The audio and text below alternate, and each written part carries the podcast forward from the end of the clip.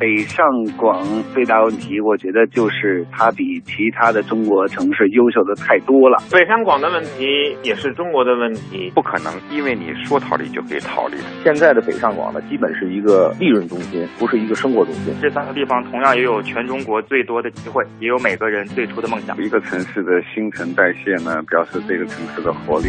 城里的人想出去，城外的人想进来。北京、上海、广州。什么力量让人欲罢不能、欲走还留？通过这个节目给你提供新的一种视角，它应该是一个民生的心电图。三座城市，六大名嘴，每晚八点，连续十天，纵论北上广。观察全中国，我是北京电视台主持人常胜，朝东中央电视台节目主持人，上海东方卫视的主持人洛鑫，复旦大学副教授蒋昌建，广东电视台的节目主持人王木迪，新周刊总主笔严肖峰。我是郭靖，我是杨昶，让我们笑谈民生百味，轻松读懂两会。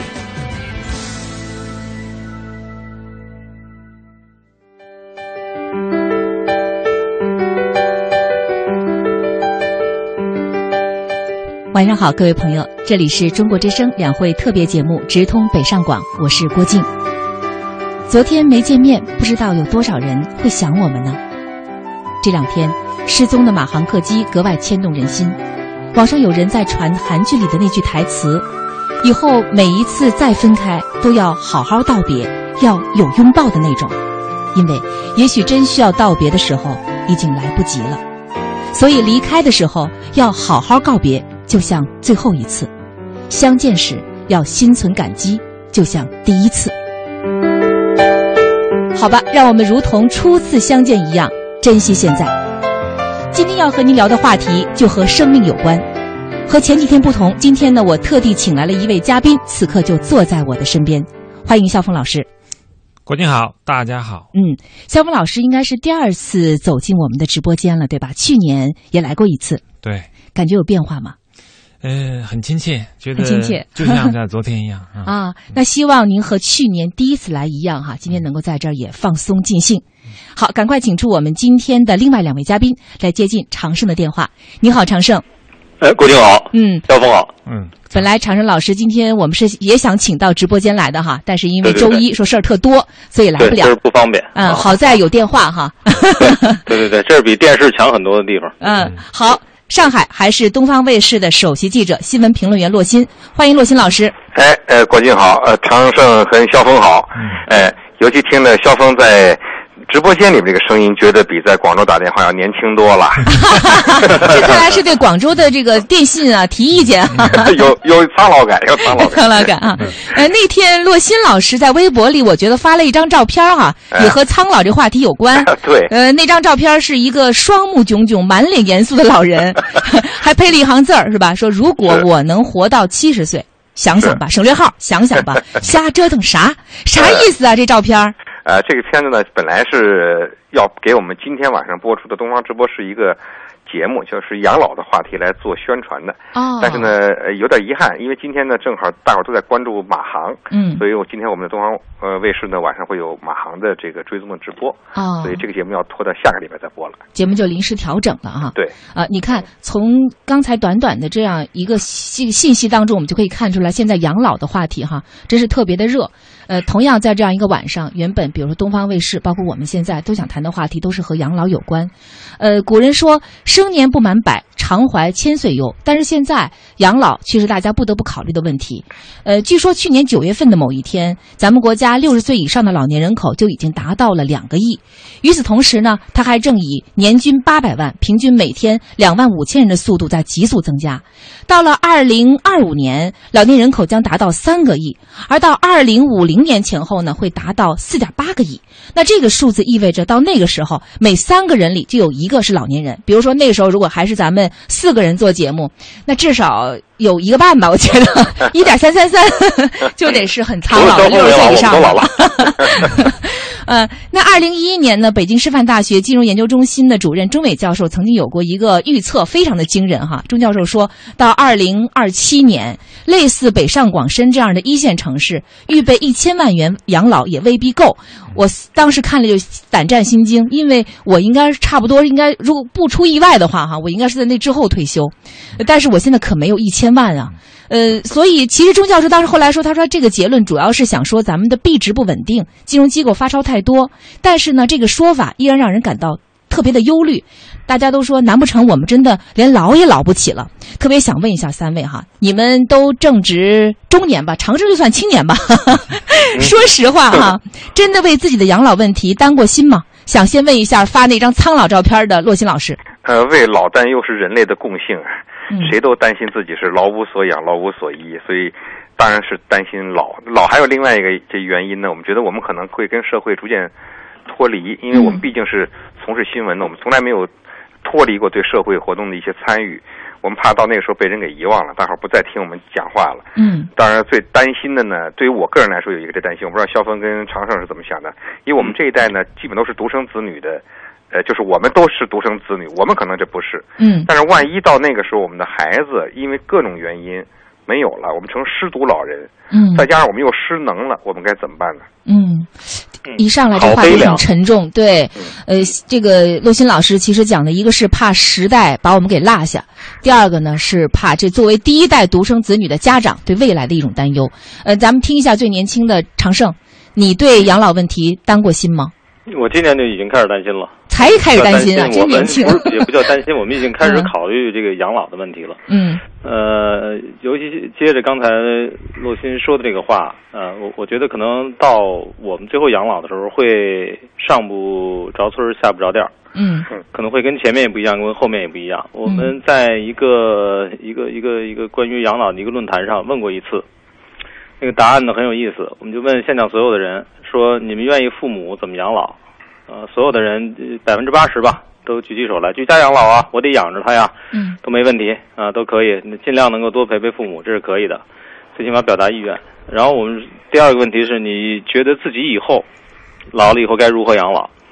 呃，百分之百都举手，养老院，嗯，这还是能去得了养老院的人，嗯啊，我们所以说我们在说，我们可能最后的这个悲凉，应该不会不会意外。嗯，呃，都说养儿防老，三峰老师有两个儿子，应该不担心吧？哎，这两个儿子不一定是给我们养的啊。那现在我觉得什么养儿防老，什么养女儿，说女儿会比较孝顺，我觉得可能以后这些年轻人的想法都是一样，就是他们你《小时代》我觉得是一个标志了，就是《小时代》这个代表的这波人啊是个拐点，他们可能以后更多的是考虑自己的问题。呃，他们对那个老年人的这种赡养，我觉得也是生命不能承受之重吧，因为是一个倒金字塔，他在底下扛扛这么多老人，我觉得也也也怪不老忍的，对吧？嗯。呃，虽然我有两个，但是我觉得仍然这个不是一个长有长久之计。刚才我就想起这个。一开始说到了一千万都不够，嗯，他说的是北上广了，对。后来我就想，他这么说，呃，是不是有这个经济学的根据？我想是有的，嗯，呃，比如说我倒推二十年前，二十年前我那时候是研究生毕业，嗯，呃，我记得我那时候的工资是一百一，嗯，那时候你跟他说说二十年后你有一百万，你都未必能够养老，我肯定不信，嗯。你就倒推吧。那时候觉得一百万是个天文数字。你倒推，你二十年后你说一千万算什么？这个我真的是不敢说。嗯，这是一个。另外一个呢，就是我觉得可能每一个就到了这个四奔四四张的人吧，都要考虑的一个问题，就是我怎么能找到一个事儿能够让我干到老的？嗯，这是大家必须得考虑的问题。我我记得印象最深的哈，就是去台湾的时候，台湾是允许出租车能够开到六十八岁。嗯，然后正好我我我那天坐的是一个六十七岁的一个李先生的，印象很深啊。嗯，他就跟我说：“我说你们不去这么大岁数，为什么？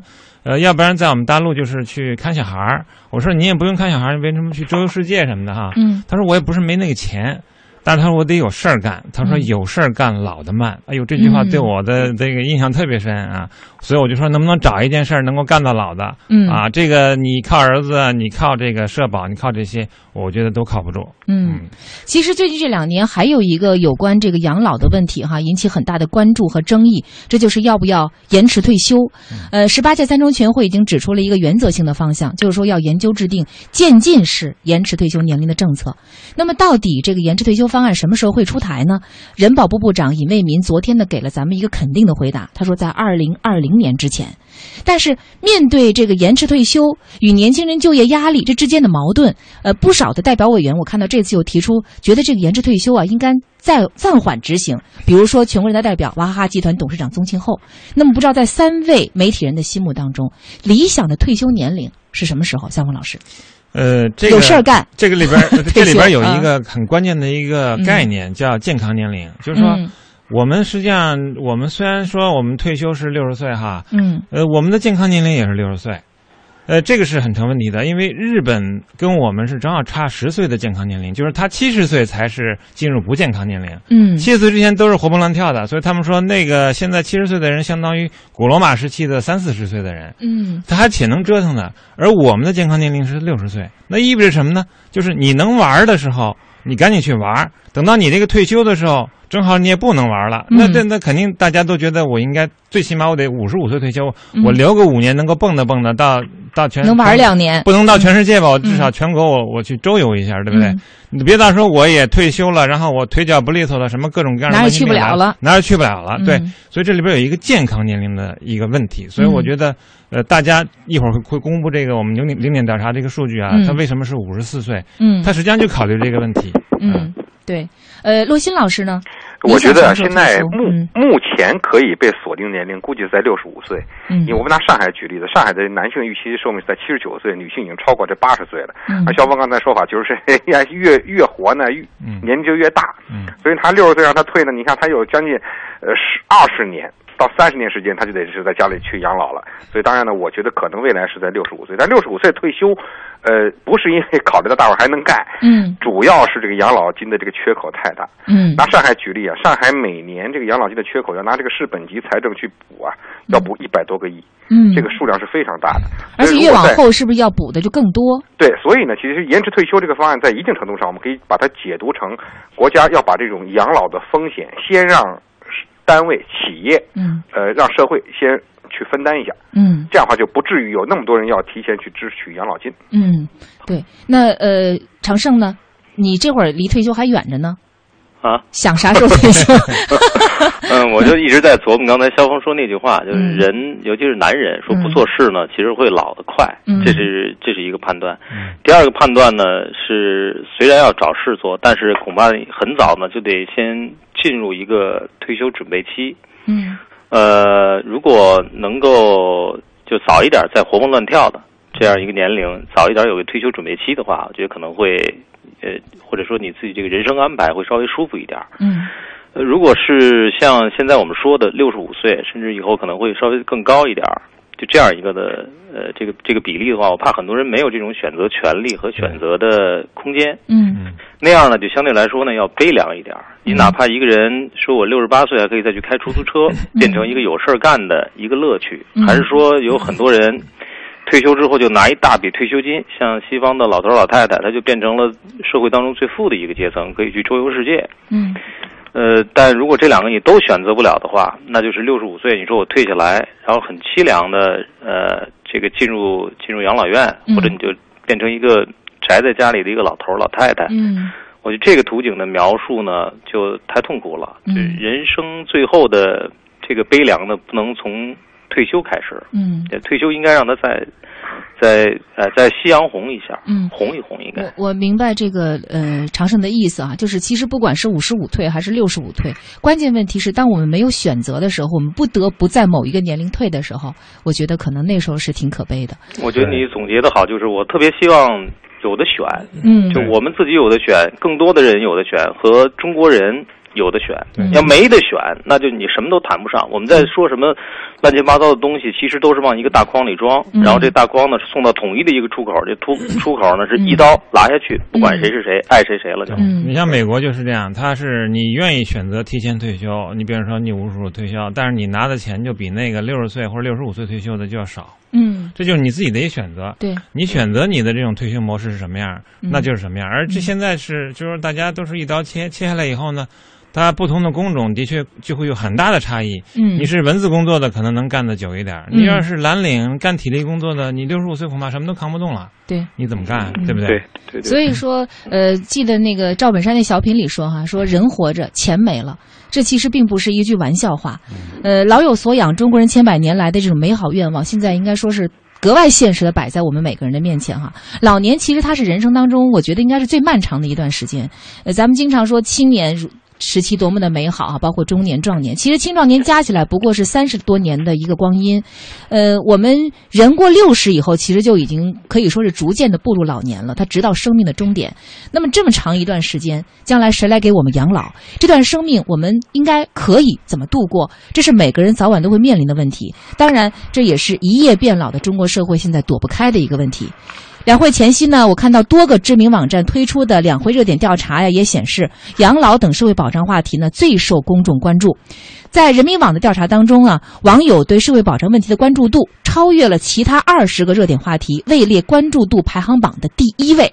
其中呢，养老金多轨制成为社会保障领域的焦点，而这已经是二零一一年以来社会保障连续第四年位居人民网两会热点调查的榜首。嗯，中央电视台有一个中国经济生活大调查，这个常胜应该很熟悉哈。嗯，呃，他们也已经进行了八年了。那么在以往的这个大调查当中呢，家庭面临的主要困难一直都是被收入啊、就业呀，包括像医疗啊这样一些问题占据着。但是今年养老以百分之四十二的关注度位列第二。呃，我这儿还有来自搜狗搜索的大数据，他表示养老现在是以绝对的优势高居搜索排行榜的第一位。这其实呢，也从一个侧面反映大家现在的一个现实的焦虑。你知道为什么吗？为什么？就是因为有一大波老人要出现了，史上最大一的一波的老人马上就要出现。嗯，就像你刚才提到的，就将近五亿人，而且这五亿人呢，都是在这个年龄段基本出生的，然后要突然之间。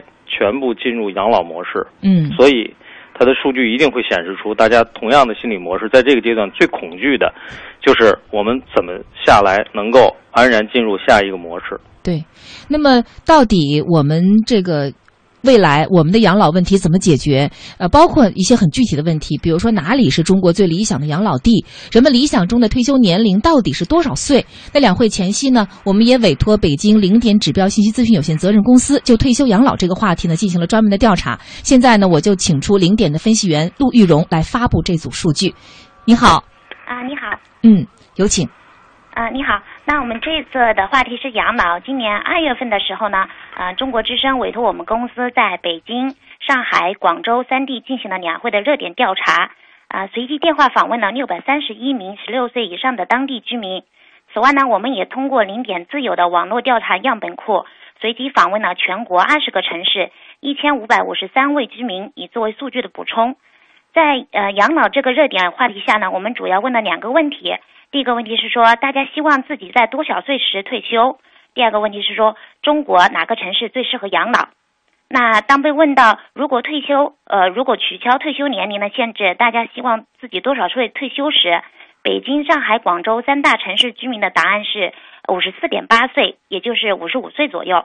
总体来看，想要五十岁退休的居民最多，啊，将近有三成，其次则是六十岁以及五十五岁。三者相加的比例达到了百分之七十二点九。那么接下来我们来看一看不同人群在理想的退休年龄上有什么不同。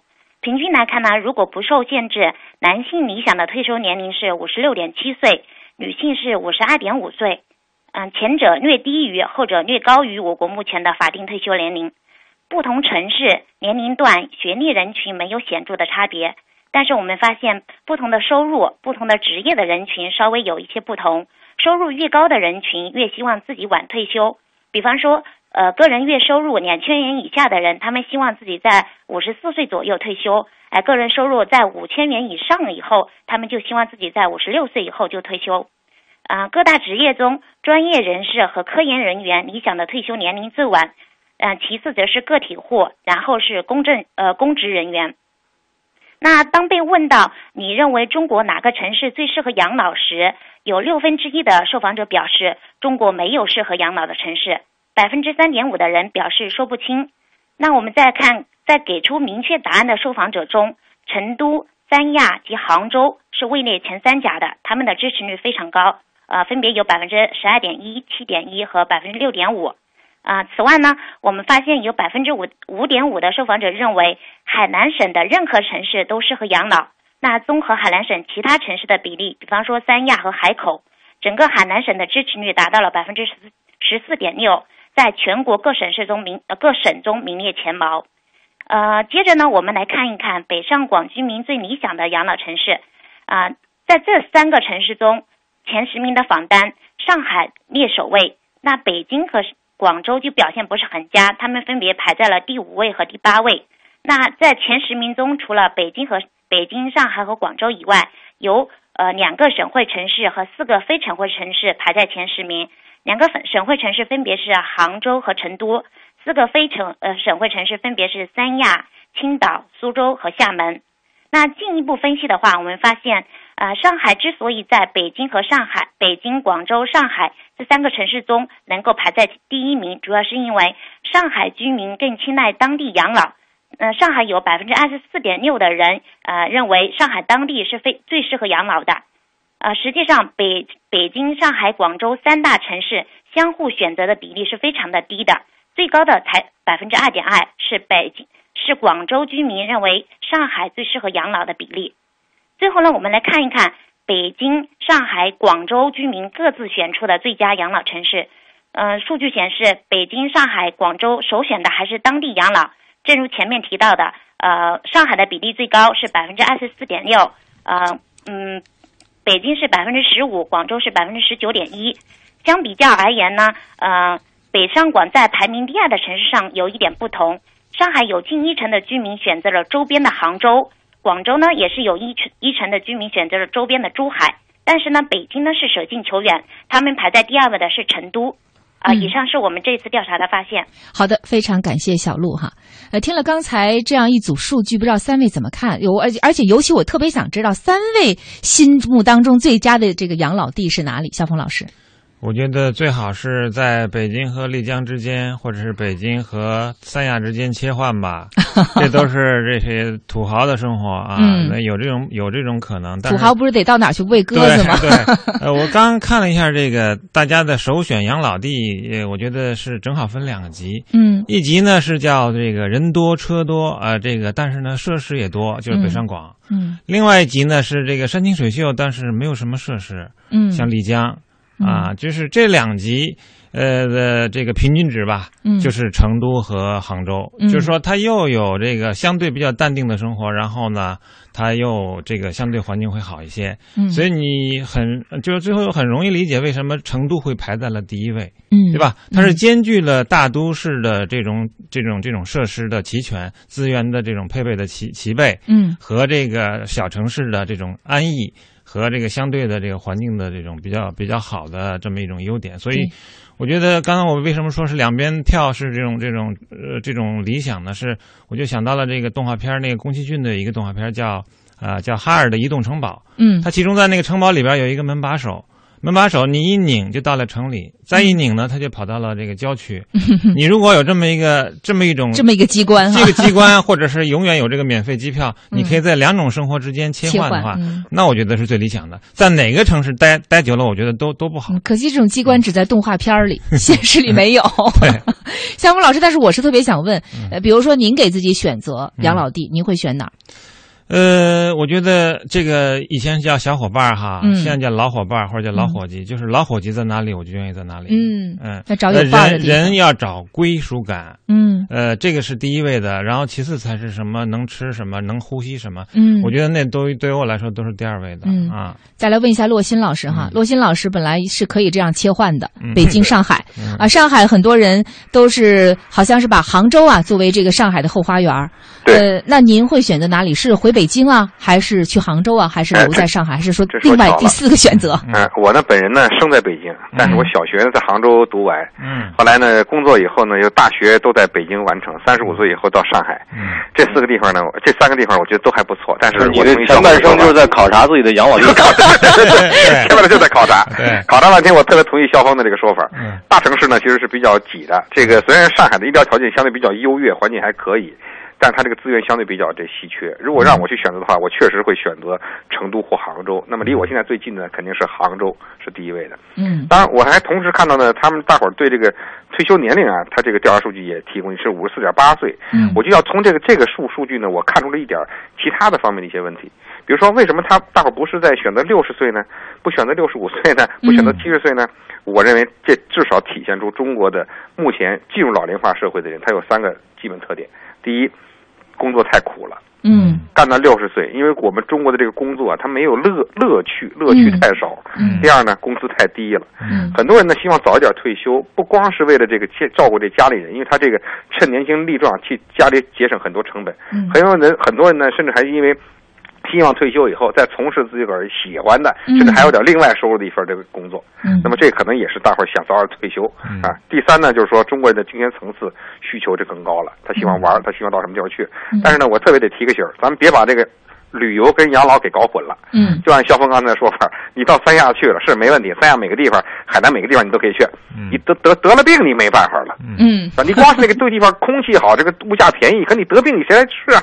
而老年人真正到六七十岁以后，更多的是他的医疗的支出。必须得考察当地的这个医疗水平怎么样，对医疗资源我我我补充一个数据，刚才说的两亿老人现在已经有到达这个数，然后两亿里边有一个亿都是有慢性老年病的。对，嗯。呃，这是特别大的一个问题，也就是说，一旦你发生了这个这个这个犯犯病的时候，你要到一个叫所谓的三甲医院去，然后你去排队，然后嗯。去排那个那个漫长的队，然后当地又没有关系，那时候你一下就崩溃了、嗯。啊！这个是我我听我们的所以说，我们在年轻的时候的选择和我们真正进入老年以后的那选择，可能会考虑的问题并不完全相同。对，它是理想。嗯对，现在我们可能找山这个老清水秀年，老年的啊那个阶段也不一样，嗯就是你大概说从五十五开始到六十五是一个想法，嗯六十五到七十可能就不一样，嗯伴随着你的身体状况越来越变化，你就对不同的东西有不同的依赖，嗯到最后的时候，你可能就主要依赖必须得离医院很近，嗯那么那之前可能你要求呢就是空气要好。嗯可能再往以前，你要求这个交通便利，你能出去玩儿等等、啊。但越往越往后面，它可能就是越依重于解除心理孤独，嗯和要呃要接近这个医疗资源，这是到最后大家谁都跑不了的一件事。对对，养老是分层次的。嗯啊，对对，它分阶段嘛，嗯，分阶段。长盛会在北京养老吗？我对也是分阶段嘛，你到最后肯定会，呃，嗯最后肯定会嘛，因为你最后回来的时候，这儿只有这儿最熟悉，嗯你最后回到一个城市的时候，你不会是因为空气的问题，嗯说这个空气最好，我会我会回来，嗯你会因为这个地方你回来心里最安稳，然后你会回来。嗯那这次人民大学同学调查的问题就是，现在生活在北京的人是不是愿意在北京养老？咱们来听一下哈，他们随机采访的一个结果。我是中国人民大学的杨奇光，现在在北京朝阳公园。我的问题是：您愿意在北京养老吗？嗯，我不太愿意在北京养老，因为我觉得北京更适合工作，而不太适合养老。我们家就是北京，就是啊。我不乐意，环境不好，我们的开支太高。北京让给年轻人呗，我们岁数大了，在哪儿不一样啊？我愿意在北京养老，我觉得北京的医疗条件比较好。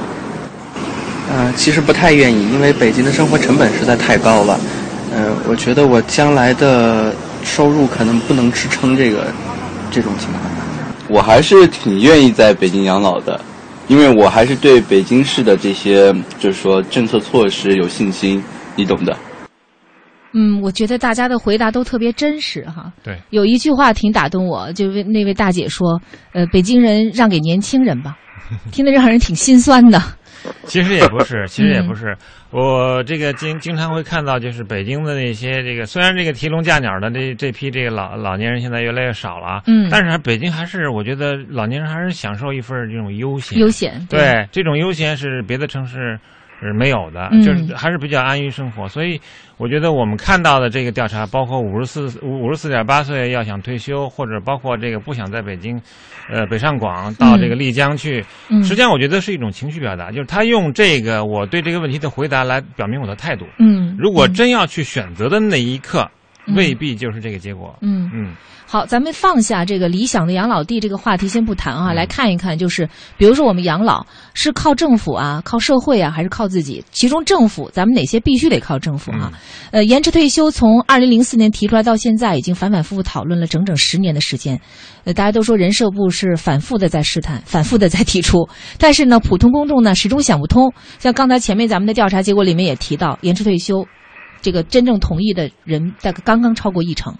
那么，二零一三年年底呢，人民网一项调查结果显示，将近百分之七十的受访者反对这个延迟退休，其中呢，外企工作人员反对声最高，达到了百分之七十九，将近八成了。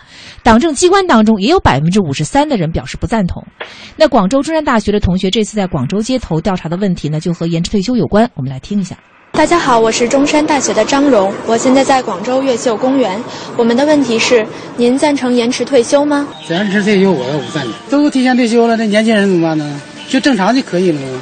中国这不现实的这个退休政策，各个推迟十年后再退休，或者八年、五年再退休，那你孩子们去哪里找活干呢？位置还是你们老人家坐的啦。先不要延迟我吧，啊，延迟公务员先吗？我本来干到六十岁我就可以退休了，但现在。如果延迟的话，我就我就到六十岁，我还不能够去环游世界什么的。我挺赞成的，因为我觉得如果有那个能力的话，就应该为社会再继续做贡献。而且有好多人，他即使是到了法定年退休年龄了，他还是会接着干，比如说一些医生啊这种职业的。呃，刚才其实前面像那个罗欣老师讲到了哈，说延迟退休主要是因为要弥补咱们的养老金的这个缺口，呃，但这里可能也存在另外一个问题哈，就是我看到中国社科院社会政策研究中心秘书长唐军教授上个月呢，他曾经撰文，他说延迟退休呢只会使中国劳动力的年龄结构更加偏大。刚才咱们这个采访当中也有一位女士也提到了，就是说，呃，其实她现在的这个就业压力那么大，如果老年人不退。是吧？是不是会造成这个就业岗位更少？呃，我当时看到唐军教授的那个文章的标题就是说，别让延迟退休吓坏老百姓。呃，现这个人社部部长尹卫民昨天给出的这个延迟退休方案出台的最后时间表是二零二零年，那现在距离二零二零剩下不到六年的时间，六年的时间能不能解开大家的这些疑问呢？不知道三位乐不乐观？夏峰老师，呃，我觉得。再过六年以后，说不定在探讨的是是不是延延迟到六十六十七岁、六十八岁了，而不是六十五岁。嗯，呃，因为我我看到了这个人口结构的变化，实际上还是回到我们以前说那个我们。那个说的那个数字，就我们现在交的这些养老金，实际上是养这个在公园里唱歌跳舞的这些叔叔阿姨的。嗯，他们是养咱们的，对，不是咱不是养咱们的。等到咱们老了以后，养我们的是我儿子这一辈儿，就是九零后和零零后。嗯，他们的人口结构是整个就是等于是要拖起来。刚才洛欣老师说的那五个亿，嗯，对吧？他底下的那波人他就没那么多人，你说他怎么能支撑你，对不对？嗯，这这是必须要面对的一个现实。那不管你说这个怎么样去调侃，但是我觉得现实还是存在的，所以我觉得，呃，像某位清华大学的教授说，这个呃，男的可以去当园丁，然后女的可以去，女的可以 对洗衣服，对，他说的是，当然这个被人家抓到这个把柄，就说啊，这为什么你不去啊？就是，嗯，呃，就他他他实际上是说到一个现实，就是说老年人。怎么样去重新呃进入这个劳动力市场以后，怎么样去调配这个呃这个劳动力结构的问题？你比如说，我们经常去国外的时候。老司机，还有在那个酒店里面服务的那些老服务员嗯啊，然后就是那个，包括很多我们现在这个就是年轻人干的这些活都是老年人在干。然后年轻人干什么呢？年轻人去干那个就是最尖端的，最这个这个这个拼体力、最这个拼脑力的这些工作。嗯这个这个调配实际上这个发达国家已经完成了，嗯而我们呢刚刚开始，所以我们。恐怕有一个非常大的一个调整期。呃，这个这个过程中的人的这种心理肯定是是会会有很大的一个一个波折，就一开始他不会去一开始不适应。对对对对，所以这个面临面对的问题就是我们这个。这个老年人的再就业应该用一种什么样的心态去对待的问题？所以，我对对于我来说，我觉得呃，这个这是板上钉钉的事儿，延迟退休，延迟退休，只只是说我们怎么去更加公平合理而已。嗯，您刚说的杨教授就是清华大学的杨艳绥教授哈。嗯，所以我看到也有人说说大家骂他真是狗咬吕洞宾，说杨教授所指引的这些岗位今后绝对是挤破头的美差。呃，想听听长盛的观点，呃，延迟退休是不是不可避免？那肯定是不可避免。嗯，延迟退休的关键是在于支付能力嘛。嗯，所以说他只有把那个支付能力给你支付的时间往后延迟，才能够维持下去。嗯，呃，所以你你你没有退休，有没有工作是另外一码事儿。我什么时候付你养老金是才是关键。嗯，他的任务是到六十五岁，我再希望到那个时候能够再付你养老金嘛。嗯，这是第一个。第二个呢？你像杨教授他们呃研究的最可怕的数据是到大概二零二零四四七还是五零，就大概就就这么这么一个阶段吧。嗯，或者比那稍微提前一点。嗯，就中国的供养比呢将发生发生特别可怕的一个变化。嗯，二比一，一比一，一比一。供养比供养比里面除了养老人以外，你还要养小孩呢。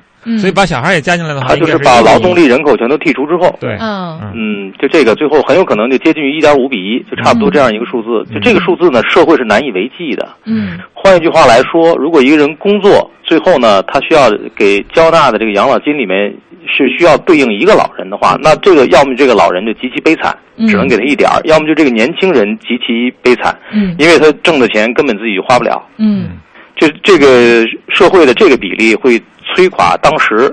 要么就是左边，要么就是右边。嗯，呃，原则上应该是摧毁掉你的右边嘛，就让老的人摧毁掉就完了嘛。嗯、所以说到时候有可能养老金，比如会比现在多一倍。嗯，比如说到五千多块钱没问题。嗯，但是购买力呢会大幅度下降。嗯，啊，因为它绝对不能让年轻人说那时候我挣一万块钱，最后这五千块钱全都是交的养老金了，不可能。那时候一定要让年轻人挣五万块钱，然后五千块钱交给现在的人，你拿去。嗯，花养花你的养老金。嗯。这个供养比的变化真是越来越快。呃，我这查到一个数字，说一九九零年咱们是十八个中国人养一个老年人，到了十年以后，到两千年是十个人养一个，现在呢，咱们是三个养一个，很快就会两个养一个了。对。到了一个养一个的时候，我觉得简直不敢设想那是什么样的一个场面那叫那叫单挑啊！所以我们放开二胎，实际上放开二孩吧，实际上就是在这这么一个大我今天提出的。我今天看到一个说法是放放开二胎在养老问题上的一个说法，我觉得比较有意思，叫生产自救。对，关键来不及，关键太晚了。我那些孩子都长大了，十八岁，十八年已已经这过去了。嗯。对咱们今天谈这话题，真是有点悲观啊！就听洛鑫老师给我们来乐观一点吧。那个，咱们刚才讲了延迟退休不可避免，那还有一件事儿，大家也很急迫，就是养老金的并轨。呃，养老金并轨呢，这次一个比较好的消息啊，大家一直都说，因为之前错过了很多的这个时机哈。呃，那么马上这时间表是什么时候啊？两会之前还说没有时间表，那但是这次政府工作报告做完以后呢？今年。哎，对，这个全国政协委员、人力资源和社会保障部副部长胡晓毅就说了，说应该就是今年了，因为这已经是列在二零一四年的重点工作里面了，就是要改革机关事业单位养老保险制度，而且还有人注意到，这次是把机关和事业单位相提并论，没有像以前那样分开。所以就是很可能是齐头并进来实施的，所以我就想问洛鑫老师一个问题，就是您觉得这个养老金双轨制是不是真的能够像大家所想象的那样，马年马上并轨？我们是不是还能等得起？呃，我觉得它首先牵扯到一个公平、公正和公开的问题，就是说你这个每一个国民，你就你有个公正待遇，你不能差距这么大。所以它首先在公平意义上来说，宣导着国家的政策跟他的思维。第二呢，养老金如果真能并轨，还真能够补充一下目前亏得很厉害的养老金。养老金呢，与其说是国家的这个拿财政钱，不如说是其实是我们拿自个儿的自个儿的钱，就我们是拿自己钱来保障自个儿。比如说，那当然国家统筹这部分可能占一部分，但它是个杠杆效应，它其实更多的呢是个人这个资金账户，就我们每年从公司或单位替我们交这笔钱。以前呢，这个就是机关啊，它这些钱是完全拿财政去供养的，所以它这个机关里边这个包括你看病啊，这个买药啊，就是贵的简直不行。那其实呢，这是财政的无效的浪费，它这个资金利用效率很低。那么，如果能够把机关这么多人的这个钱，能够真是涌入到这个养老金那个大的这个蓄水池里面，那么也许它呢还能够去解决很多人的问题。同时呢，我们必须得看到，这个社会的不公也是跟养老金。这种不公平是有关的。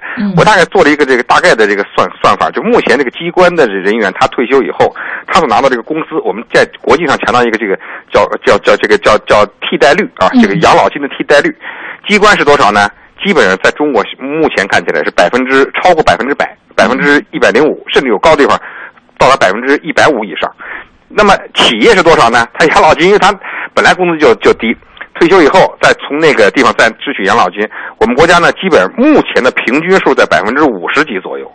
这个数字呢，甚至刚刚跟国际劳工组织啊，他曾经公布一个社会保障最低的标准公约，他希望养老金最低这个替代率是百分之五十五。我们国家就比他这个这个比率还要低。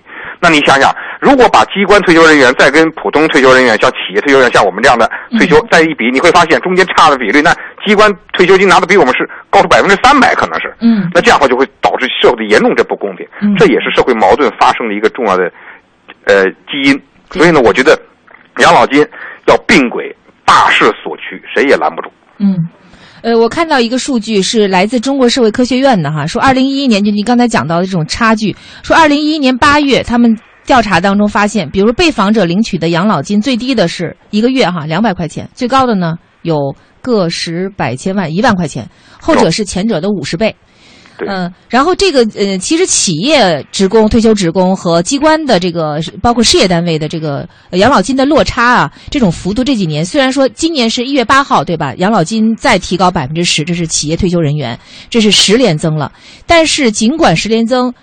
当中十年从当初的七百块钱已经提高到了人均每个月是两千零八十二块钱，但是这种落差的幅度并没有缩小，不仅没有缩小，而且有人认为还在加大。所以养老金这个双轨制呢，一直被认为是一块难啃的硬骨头，也是呼声已久。呃，在养老问题上，比如说咱们刚才讲到的延迟退休，现在讲到的双轨制，有人建议说应该先改掉双轨制，再谈延迟退休。实际上，养养老的双轨制就是。倒不是说是这个企业的要比这个不是那个这个事业单位要把事业单位机关给减少。拉平，而是我觉得拉平未必未必要一开始就就一刀切就拉平，说大家都拿一样的这个养老金。而是说大家都在一个碗里吃饭，因为现在在好几个碗里吃饭。就说我这个养老，我这个养老金，这个社保，就所谓社保吧，我是由你这些没有参与到里边的人来管的，我怎么能放心呢？嗯，大家都在一个碗里吃饭，虽然就说你可能拿的比我多一点，但好歹我们是在一个碗里啊，对不对？所以我觉得，呃，这个是一个问题。另外一个问题呢，就是我我们就是在这个节目里边跟大家说，就是养老的问题在中国为什么变得这么大？它的的确是两个，就是一个是叫未富先老，对吧？嗯，人家西方是是发达国家，是积累了三百年，嗯啊，至少也是两百年的这么一个历史，它积累的财富，然后用用这个财富来来养老。嗯，我们是只积累了三十年，前面的三十年都是在那儿斗了，是吧？那么第二个呢是未富先懒，就是你还没有怎么样呢，就大家就先懒了，就很多这种社会的精英人士，这个这个最有这个闯劲儿的人都去进到这个。体制内进到这个这个呃这个事业单位或者是公务员，不愿意去奋斗了，然后或者去国企，那么这样的话，这个社会的这个财富的饼就肯定不会做大。那如果财富的饼不会做大的话，那也不可能就会有足够的充足的资资金来养这个老。嗯啊，所以这两个问题是属于是同时并存，同时并存。对，现在其实咱们刚才讲到了是养老金啊，其实养老金不管怎么说呢，现在它还是有限的哈。呃，尤其是如果是解决这么多人的话，可能我们现在的这个包括财政上啊，可能都要重新来盘算。那我们觉得，我觉得接下来可以讨论就是哪种养老模式更加的可靠。现在主要三种养老模式：居家、社区、养老机构。呃，三位觉得像这样三种养老模式，以这三种为主哈。应该几分天下？现在像北京已经提出叫九零六四，就是居家养老百分之九十，社区呢是提供养老服务百分之六，呃，入住养老服务机构是百分之四。上海好像是叫九零七三啊，就是社社区多一点，呃，这个养老机构呢更少一点是吧？嗯，对，主要是养老机构的现在这个床位太紧张。嗯，北京说排一百年都进不去。啊，对对对，上海也差不多。嗯，所以在这儿我想问长盛一个问题哈，其实大家都很看好说这个养老的这个产业，呃，一个统计说，平现在平均国家国内的这个养老机构，呃，到二零一二年底吧是四万多家，养老床位三百九十多万张。嗯，只占六十岁以上老年人口的百分之一点三二，平均五十个老年人才能够拥有一张床，需求非常大，应该说有无限商机。但是为什么现在民间资本在投资养老产业方面热情不高？困境在哪儿？回报不明确，嗯，这是最重要的。嗯，呃，第二个呢，是我们现在看到的，比如以养老产业或养老地产来作为。呃，来作为一个噱头或概念的，其实最后都把前面几个字都去掉了，都变成地产了。嗯，对，这盖一两栋是养老的公寓，其他可能都变成商品房了。呃，它这都是商品房，呃，因为对都是商品房，其实并不可怕，因为有些地方你本身看，包括北京也有一些养老的这个社区运营的不错，它主要在运营上。嗯，就是你比如说，我要把它。按人的退休年龄分成不同的区域，然后每个区域当中要照顾不同的人的这个需求。你比如说，你需要热闹，你在某个年龄需要热闹，我可能需要配备幼儿园，或者是不是能够有青年人住在里面？你在某个阶段呢，可能是需要有这个再教育，或者是自己需要写写画画，这就成我们的老年大学。嗯，有些时候可能需要医疗，到最后你需要临终关怀，它应该是这样一个一个设计。但现在的设计呢，基本上都是卖给。呃，就是能够迅速的，呃，卖给有支付能力的老人和老人的子女，然后把房子一卖，啊，我叫一个养老社区，然后剩下这个运营呢，主要靠自己，就是你们在自己里边再慢慢住吧。嗯，呃，这跟养老没有任何关系，它就是一个就是一个地产的一个项目。嗯，但同时呢，是如果说我们像刚才提到的，说再去开办养老院，嗯，现在养老院呢，民政是一个床位是有补贴的。嗯，对，呃，但。对，即便是补贴的话，呃，这个运营起来也相对来说也困难。嗯，呃，因为我觉得现在中国可能还没有找到一个特别好的一个模式。虽然有很多很多有资金实力的这些这些呃这些财团现在在做一些公司在里面在在建自己的这种模式，但不知道哪种模式最后能够走出来，能够建得更好，而且能够未来解决这么多老年人的一个需求。我自己都想找一模式，看看能怎么解决。想了半天，最后就是宅在家里，我觉得可能还稍微好一点。刚才夏峰老师讲到说，您选择养老理想地的时候，最终可能还是要选择亲情，有老伙伴在的地方。对对对。那比如说这几种模式啊，社区、呃居家、呃养老机构，您觉得哪种您更会？我觉得以前都说这个，因为中国现在目前百分之九十还是居家嘛，对吧？去养老院也好，去这个这些服务服务机构也好，毕竟还是少数。因为，呃，也就是说，现在养老这批人是我们的叔叔阿姨这一辈儿，他们认为，如果你要是不在家里养老，你要到别的地方养老的话，那就是儿子不孝。嗯，那如果在村里的话，就抬不起头来。嗯，那等到我们老了，我估计可能就没有这心理障碍了，对不对？那呃，这跟儿儿女孝不孝没有关系，这整个跟人口的这个到金字塔有关系，所以必须得去这个社区养老。对，那那时候儿女对。一一对一对夫妇两个可能供养四个老人，他顾顾不上，不能四个人全顾的是顾得上。所以我觉得真的是，就是再过五年吧，会这个市场会有一个爆炸性的增长，就是可能会超过房地产，成为中国第一大产业，就是养老产业。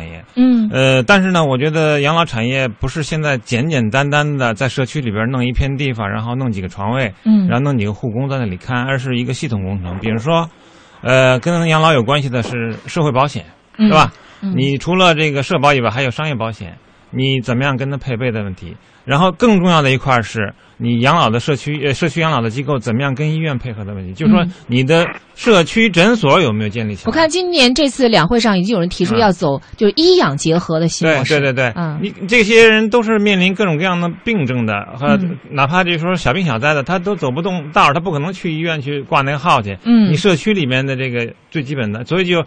就是放开这个对民营资本要放开这个医疗医疗机构的建立，这个肯定要跟，所以它是个系统工程。对，还有就是刚才说到的，就是大批的这个为养老服务的这些护工从哪里来？嗯，这个实际上不是简简单单说的，因为他要他要针对就知道一些呃一些老年的一些病理啊，一些最基本的有得有专业知识。对，这个实际上是巨大的一个一个一个劳动力的一个需求。这一块人从哪里来？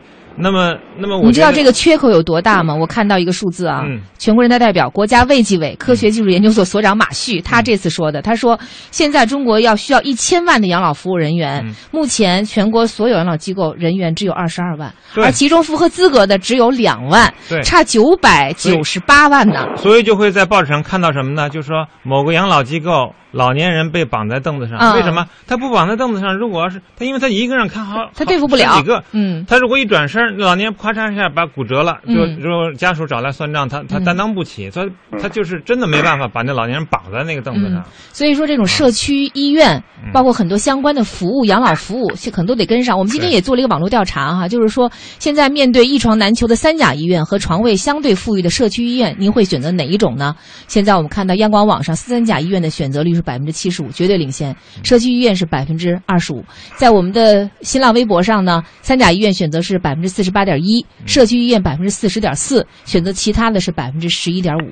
呃，陆鑫老师对这个话题有什么想法？呃，我觉得常胜跟肖峰刚才已经说的非常的到位了，我只是去补充一下，特别是针对常胜刚才所所说的和你你郭靖刚才所通过的这个调查数据来说，为什么老人医院挑选三甲医院不愿意挑选社区医院呢？那肯定社区医院投入太薄弱。嗯其实我说句心里话，这两年呢，国家政府在这方面的投入已经不少了，但是为什么会出现养老产业变成养老地产？是因为我们原来财政投入更多的是呃补了公方。就谁给你建养老院，我把这个政策都给你。比如说，你可以免费的划拨地，你可以怎么怎么样。当然这就变味儿了。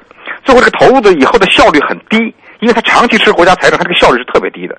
那今今年呢，我倒是建议啊，相关代表包括呃很多政协委员，他其实应该更准确的说，中国未来养老是应该是补虚方的。就让每一个养老均等化的享受国家的财政补贴，由他们来去选择他们认为可以去的这养老院。那么同时通过这样的钱呢，也能够刺激社会各种力量能够进入。这样的话，就从这个原来的行政主导变成是市场主导。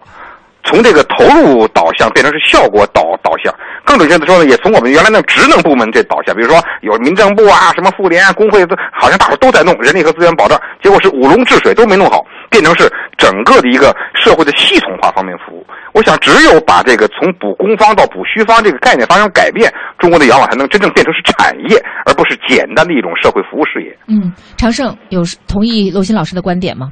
呃，他这肯定是一个思路，因为我翻译一下他这话，他的意思就是说，养老市场呢，最后要让它变成商业化，然后让它有一个产业链条，然后这个比如像养老金呢，或者说像商业保险和社会保险呢，能够在这个里面能够去配套，它你你自己可以拿这个自己去做一个选择，然后你用钱去去选择，最后这个里面啊、那么能够模式做好的，那、服务好的，生命力强的。呃，能够接受的，最后它就能够在市场当中能够生存下来。